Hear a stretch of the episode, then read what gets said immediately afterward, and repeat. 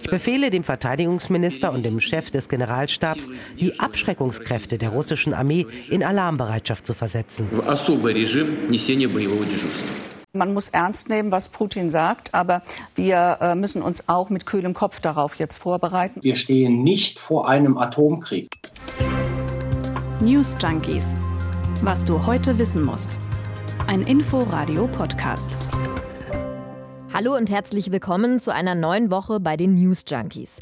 Heute am 28. Februar, dem letzten Tag in diesem Monat, mit Lena Petersen und Lisa Splanemann. Und wir werden in dieser Woche vermutlich vor allem auf ein Thema schauen, nämlich den Krieg in der Ukraine. Auch in der heutigen Folge schauen wir auf die ganz aktuellen Entwicklungen und ordnen das für euch ein. In einer Fernsehansprache hatte der russische Präsident Wladimir Putin gestern gesagt, Spitzenvertreter führender NATO-Länder äußern sich aggressiv gegenüber unserem Land. Deshalb befehle ich dem Verteidigungsminister und dem Chef des Generalstabs, die Abschreckungskräfte der russischen Armee in einen besonderen Kampfeinsatzmodus zu versetzen. Und diese Aussagen versetzen derzeit alle in Alarmbereitschaft, denn zu diesen Abschreckungskräften gehören unter anderem auch Atomwaffen. Wie diese Drohung zu bewerten ist. Das werden wir uns heute genauer anschauen. Die Situation scheint sich ja immer weiter zuzuspitzen, sodass auch Deutschland eine komplette Kehrtwende vollzieht. Wohin die Richtung jetzt geht und wie weitreichend das Ganze ist, das schauen wir uns heute ganz konkret an. In Berlin waren gestern nach Schätzungen der Polizei über 100.000 Menschen auf der Straße, um gegen den Krieg in der Ukraine zu demonstrieren. Die Veranstalter gehen sogar noch von deutlich mehr Teilnehmenden aus. Lena, hast du die Bilder von der Demo gesehen? Ich habe die Bilder gesehen in den Nachrichten und ich war tatsächlich auch selbst dort. Mhm. Nicht als Journalistin, nicht äh, auf der Arbeit, sondern privat. Ich weiß nicht, wie es dir mit dem Krieg geht, aber ich komme mir momentan sehr hilflos und machtlos vor und hatte das Gefühl, das Einzige, was man tun kann, ist aus Solidarität auf die Straße gehen. Man hat ja auch gesehen, die Leute hatten Plakate mitgebracht, zum Beispiel mit Aufrufen wie Stop War in Ukraine oder No War. Und ganz oft hat man auch die ukrainische Flagge zum Beispiel gesehen, ganz viel Gelb und Blau gestern auf der Demo. Und und es waren aus meiner Sicht ziemlich eindrückliche Bilder. Und diese sehr große Beteiligung zeigt auch, wie ich finde, diese wiederum sehr große Solidarität mit der Ukraine. Und das ja auch nicht nur in Berlin, sondern weltweit wurde demonstriert, zum Beispiel auch in Madrid, in Tel Aviv, in Prag. Sogar in Russland sind Leute zum Protestieren auf die Straße gegangen. Äh, allerdings wurden da ja auch viele Menschen verhaftet. Da bedeutet das Demonstrieren ja auch einfach nochmal was ganz anderes als mhm. bei uns. Ja. Man kann sagen, es ist viel passiert am Wochenende und auch heute haben sich die Ereignisse wieder mal überschlagen. Lass uns das vielleicht mal ganz kurz zusammenfassen und auch noch mal schauen, was derzeit passiert bzw. auch gerade passiert ist. Genau, wir zeichnen wie jeden Tag auch heute wieder um kurz nach 15 Uhr auf und können deshalb nur über unseren aktuellen Stand der Dinge berichten. Schauen wir aber trotzdem mal an der Stelle, was bislang passiert ist. Die Angriffe auf die Ukraine laufen weiter. Gleichzeitig sind aktuell Hunderttausende Geflüchtete auf dem Weg nach Europa. Und während wir hier im Studio aufzeichnen, laufen parallel Friedensgespräche zwischen Russland und der Ukraine an der Grenze zu Belarus. An den Durchbruch bei diesen Gesprächen glaubt eigentlich so gut wie niemand. Während wir hier im Studio sind, ist der Ausgang der Gespräche aber noch unklar. Aus meiner Sicht ergibt sich da momentan auch eine sehr bizarre Situation. Einerseits haben wir die Friedensgespräche, auf der anderen Seite steht aber auch eine mögliche Atomdrohung im Raum. Heute kam die Eilmeldung, die russischen Atomstreitkräfte seien wie angekündigt in verstärkte Alarmbereitschaft versetzt worden. Das hatte Putin zuvor angekündigt und wurde jetzt entsprechend umgesetzt. Und darüber wollen wir jetzt ausführlich sprechen und stellen uns da die Frage, wie ist diese Drohung, diese indirekte Drohung von Putin konkret einzuordnen? Diese Frage beschäftigt momentan wahrscheinlich viele. Das ist eine Situation, die viele so vorher auch noch nicht kannten, die inzwischen viele Länder betrifft und die sich immer weiter zuzuspitzen scheint. Also gerade auch, weil Putin jetzt auch noch indirekt mit Atomwaffen droht. Ja, das stimmt. Und ich bin da heute in der Recherche auf einen Kommentar in der Süddeutschen Zeitung gestoßen. Und da spricht der Autor Frank Nienhusen davon, dass Putins Aussage zu den Abschreckungskräften vom Wochenende ein Moment war, in dem sich spürbar etwas verändert habe. Putin setzt mit dieser Drohung also die derzeitige Situation vielleicht auch nochmal auf ein ganz neues Level, auf eine neue Eskalationsstufe, wenn man so will. Und wir wollen uns diese mögliche Bedrohung in dem heutigen Podcast ruhig und sachlich anschauen und werden über Experteneinschätzungen zum Beispiel sprechen. Bevor wir das tun, lass uns einmal diese Aussage vom russischen Präsidenten ganz genau anhören, um die es geht. Putin hat ja in seiner Fernsehansprache den NATO-Ländern gedroht. Ich befehle dem Verteidigungsminister und dem Chef des Generalstabs, die Abschreckungskräfte der russischen Armee in Alarmbereitschaft zu versetzen. Der russische Präsident begründet seinen Schritt damit, dass sich Spitzenvertreter führender NATO-Länder aggressiv gegenüber Russland verhalten würden. Also ein Aggressor, der sich hier jetzt zum Opfer macht. Und das, was diese Aussage so bedrohlich werden lässt, das ist, dass zu diesen genannten Abschreckungswaffen auch Atomwaffen gehören, wie Experten sagen. Beobachter sehen in Putins Formulierung auch eine mögliche indirekte Drohung. Da ist aber auch ganz wichtig, nochmal zu sagen, dass Putin die Atomwaffen nicht als solche namentlich genannt hat. Worum es sich bei den Atomwaffen konkret handeln könnte, hat Ralf Thiele heute Morgen im Inforadio eingeordnet. Thiele ist ehemaliger Oberst der Bundeswehr und jetzt ist er strategischer Berater. Wir haben, wenn wir jetzt nach Russland schauen, einen Bestand, äh, so hat das eine Vereinigung von internationalen Wissenschaftlern aufgeführt, von 4500 Sprengköpfen äh, da. Diese können eben auch in strategischen Waffen eingesetzt werden. Strategische Waffen sind Waffen, die zum Beispiel Interkontinentalraketen mit einer sehr großen Reichweite, die eben auch mit großer Sprengkraft ausgestattet äh, sind äh, und die anderen abschrecken sollen, äh, ihre eigenen Atomwaffen einzusetzen. Es gibt auch taktische Nuklearwaffen. Das ist eigentlich sozusagen der Einstieg in den Nuklearkrieg. Der kann damit beginnen, dass man in einer hohen Höhe, also im Weltraum, eine ganz kleine Atomwaffe zündet, um Elektronen elektronische Geräte in einem weiten Bereich kaputt zu machen, Computer, Telefone und so weiter. Also das klingt aus unserer Sicht auf den ersten Blick ziemlich erschreckend. Deshalb jetzt die Frage, wie ist Putins Aussage zu den Abschreckungskräften zu bewerten? Und dafür wollen wir uns an dieser Stelle einzelne Reaktionen von Experten näher angucken. Und wichtig ist aus unserer Sicht auch vorher nochmal zu betonen, dass viele Seiten aktuell sehr ruhig auf diese indirekte Drohung reagieren. Zum Beispiel die Verteidigungsministerin Christine Lambrecht. Sie sagt, man muss ernst nehmen, was Putin sagt, aber wir äh, müssen uns auch mit kühlem Kopf darauf jetzt vorbereiten. Und das heißt, werden wir in, also der NATO, in der NATO jetzt auch machen, abstimmen darauf, wie reagieren wir darauf. Die Verteidigungsministerin sagt also erstmal die Ruhe bewahren. Gleichzeitig soll die Situation auf EU-Ebene aber entsprechend eingeordnet werden. Und ähnlich hatte sich auch der Finanzminister Christian Lindner gestern bei Anne Will geäußert. Er sagte dort, es ist eine große Herausforderung für uns, aber ich bin gegen jede Form von Einschüchterung. Also so hatte Lindner Putins Aussagen bewertet. Und eben haben wir ja auch schon mal den strategischen Berater Ralf Thiele im O-Ton gehört. Und er sagt, bei der Drohung handelt es sich um eine Drohung mit Worten. Wir gehen ja eben immer von der Rationalität äh, der Beteiligten aus und haben dazu auch, äh, denke ich, bislang äh, nicht wirklich einen Anlass, das auch jetzt nicht zu tun. Und die äh, alle sind daran interessiert, äh, das äh, Thema Nukleareinsatz äh, runterzuhalten. Also auch die Reaktionen des amerikanischen Präsidenten sind darauf gerichtet. Keiner will das wirklich. Wie gesagt, äh, Putin droht und sagt, nehmt mich ernst, aber es geht nicht tatsächlich um den Einsatz von Nuklearwaffen, weil eben diese Voraussetzungen, dass hier große konventionelle Kräfte aufeinandertreffen, nicht gegeben sind. Also irgendwie ist das natürlich sehr beruhigend, äh, was der Thiele sagt. Ne? Mhm. Gleichzeitig würde das ja aber auch heißen, es gibt äh, bestimmte Spielregeln, nach denen sich dann auch wirklich alle halten.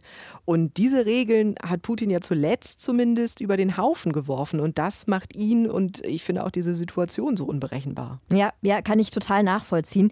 Vielleicht muss man Putins Aussage auch noch ein bisschen in die aktuelle Situation einordnen.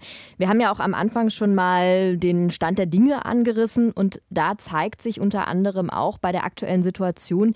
In der Ukraine gibt es großen Widerstand, mit dem Putin möglicherweise auch gar nicht in solch einer Form gerechnet hat. Gleichzeitig reagiert der Westen aber auch mit harten Sanktionen. Auch von Deutschland sieht man derzeit hartes Durchgreifen. Wir sprechen auch gleich noch ganz ausführlich darüber, über die aktuelle politische Wende der Bundesregierung als eine Reaktion auf diese Eskalation und auf den Krieg. Immer neue Sanktionspakete wurden ja in kürzester Zeit beschlossen. Die Politiker in Brüssel arbeiten im Akkord. Anders kann man es, glaube ich, gar nicht ausdrücken. Gleichzeitig wird immer wieder der starke Zusammenhalt der EU betont und Russland bekommt da harte wirtschaftliche Sanktionen und auch Einheitlichkeit zu spüren. Und diese erhöhte Alarmbereitschaft von russischer Seite sei deshalb jetzt ein Signal an den Westen. So hatte das gestern der Militärexperte Carlo Massala im Brennpunkt gesagt. Hören wir da mal rein, wie der Militärexperte die Situation aktuell einschätzt. Also die ähm, erhöhte Alarmbereitschaft der strategischen Kräfte, wo man aber auch allen Zuhörerinnen ganz einfach sagen muss, wir stehen nicht vor einem Atomkrieg. Das muss man sehr deutlich sagen die ist gegen den sogenannten Westen gerichtet und meines Erachtens vor allen Dingen gegen die ähm, immer stärker werdende politische, ökonomische, aber auch militärische Unterstützung, die der Westen den ukrainischen Streitkräften zuteil werden lässt. Das ist Putins Signal an den Westen, haltet euch an diesem, aus diesem Konflikt raus. Und dieses Signal ist natürlich bedingt durch die Tatsache, dass, dass es für die russischen Streitkräfte momentan nicht sehr gut läuft äh, in ihrem Angriffskrieg gegen die Ukraine. Hier also auch nochmal die ganz wichtige Aussage von dem Militärexperten Massala. Wir stehen nicht vor einem Atomkrieg. Und auch 2014 bei der Annexion der Krim habe es schon mal eine ähnliche Drohkulisse gegeben. Ich finde, das ist eine gute Aussage von dem Militärexperten, die wir so am Ende dieses Teils mal stehen lassen können. Lass uns vielleicht an dieser Stelle einen Cut machen und dann auch einen Blick zu uns nach Deutschland werfen und da dann mit der Frage, wie weitreichend ist jetzt diese Kehrtwende, die Deutschland aktuell vollzieht ja, Monate und Wochen hatte sich Deutschland vor dem Krieg geweigert, Waffen in die Ukraine zu liefern. Jetzt ist die Situation eine komplett andere. Inzwischen sind Waffen aus Deutschland unterwegs. Ja, eine komplette Kehrtwende. 1000 Panzerabwehrraketen und 500 Bodenluftraketen, Stinger-Raketen bekommen die ukrainischen Streitkräfte jetzt von Deutschland. Das hat die Regierung am Samstag angekündigt und für Außenministerin Annalena Baerbock war das jetzt der Moment, Deutschland in der Welt neu auszurichten. Vor wenigen Wochen noch habe ich hier in diesem Saal zum Thema Waffenlieferung gesagt, dass man seine außenpolitische 180-Grad-Wendung im richtigen Moment und bei vollem Bewusstsein treffen muss. Jetzt ist, so traurig es ist, der Moment dafür. Wir haben es bis zur letzten Minute mit Diplomatie versucht. Der Kreml hat uns hingehalten, belogen und sich all dem verweigert, wofür wir bisher als Europäerinnen und Europäer eingestanden haben. Putin wollte diesen Krieg, whatever it takes. Und damit bricht Deutschland mit den eigenen politischen Grundsätzen für den Export von Kriegswaffen und sonstigen Rüstungsgütern. Ich habe mir dieses Dokument vorhin auch noch mal durchgelesen. Da steht, die Lieferung von Kriegswaffen und kriegswaffennahen sonstigen Rüstungsgütern wird nicht genehmigt in Länder, die in bewaffnete Auseinandersetzungen verwickelt sind oder wo eine solche droht. Tja, eine Abkehr von politischen Grundsätzen, ja, aber auch nicht die erste Ausnahme, die hier gemacht wird. Es gibt ja zum Beispiel auch Rüstungsexporte nach Ägypten, obwohl das Land in den Jemenkrieg verwickelt ist. Ja, das stimmt. Anderes Beispiel auch die Kurdenmiliz im Irak, die wurde ja auch mit Panzerabwehrraketen beliefert im Kampf gegen den IS. Im Koalitionsvertrag von SPD, Grünen und FDP steht auch, dass es im begründeten Einzelfall auch Ausnahmen von dem Grundsatz geben kann und dieser Fall ist jetzt eingetreten. Die deutsche Regierung will aber nicht nur die Ukraine aufrüsten, sondern auch in die eigene Bundeswehr investieren und das massiv. Dafür hat Bundeskanzler Scholz ein Sondervermögen angekündigt. Der Bundeshaushalt 2022 wird dieses Sondervermögen einmalig mit 100 Milliarden Euro ausstatten. Die Mittel werden wir für notwendige Investitionen und Rüstungsvorhaben nutzen.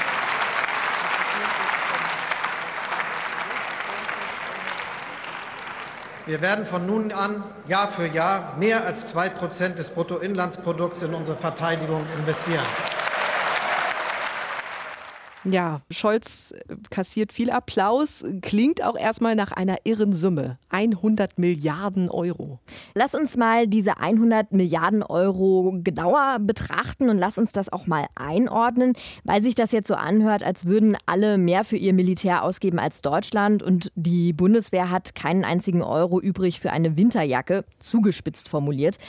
Aber wir stehen mehr oder weniger blank da. Das hatte ja noch vor ein paar Tagen der Heeresinspekteur Alfons Mais gesagt.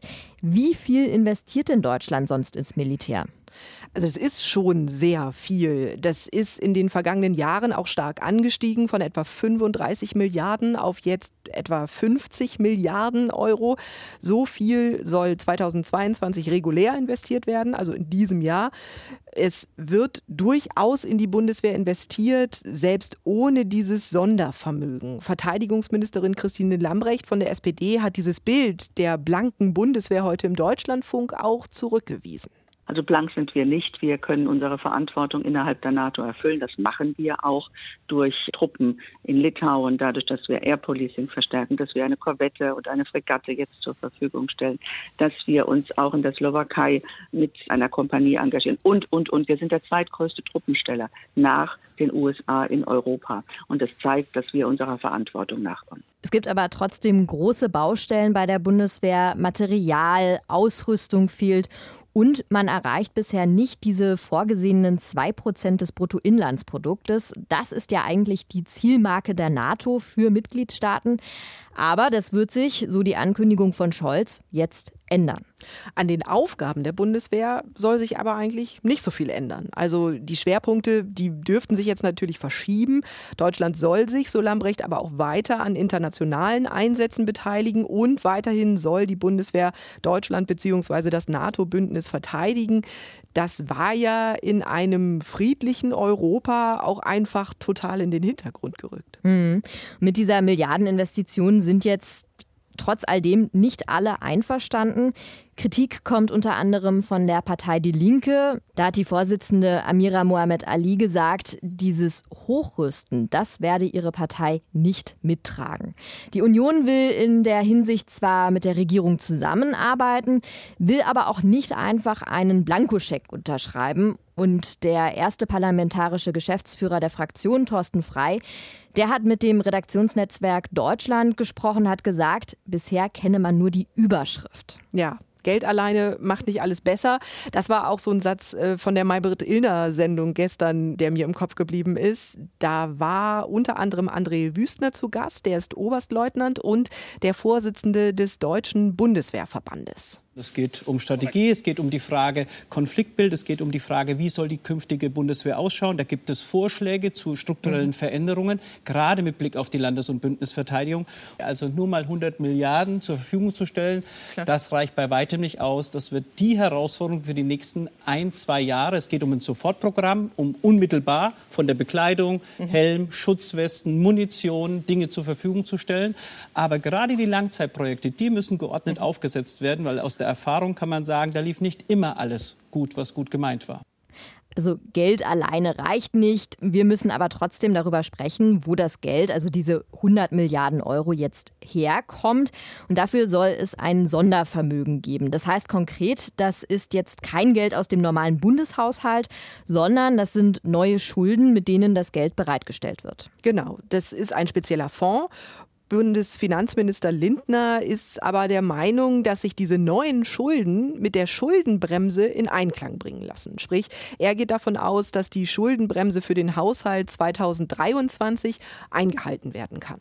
Und dieses Sondervermögen muss auch im Grundgesetz abgesichert werden und das darf für nichts anderes als eben die Bundeswehr ausgegeben werden. Und mit dem Geld soll Deutschland dann die schlagkräftigste Armee in Europa aufbauen. Wobei, das ist ja auch nicht von jetzt auf gleich, ja. ne, dass sich das umsetzen lässt. Klar, diese Investitionen, dieses Umdenken, das ist eine Kehrtwende, aber das heißt auch nicht, dass morgen die Bundeswehr eine ganz andere sein wird.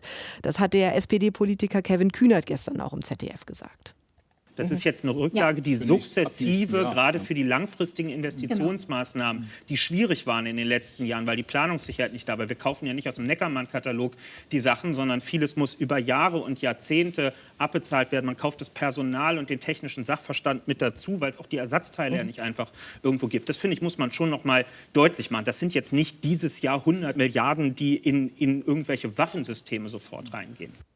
Und wir haben ja auch vorhin schon kurz über die Ausstattung gesprochen. Wofür das Geld jetzt genau ausgegeben werden soll, dafür gibt es laut dem Portal The Pioneer eine interne Liste des Verteidigungsministeriums. Und da heißt es, 15 Milliarden Euro sollen in die Nachfolge der Tornado-Flotte der Luftwaffe fließen. 5 Milliarden Euro sind eingeplant für schwere Transporthubschrauber und 2,5 Milliarden sollen in die Weiterentwicklung des Eurofighters gesteckt werden. Während Deutschland also investieren will in die Armee, soll Russland jetzt von Investitionen jeglicher Art komplett abgehalten werden. Und da wieder ein Umdenken Deutschlands. Vor dem Wochenende wollte die deutsche Regierung Russland noch nicht aus dem SWIFT-Abkommen werfen, obwohl das ja auch immer wieder als das schärfste Schwert der Sanktionen galt. Und da war Deutschland innerhalb der EU eine Bremse.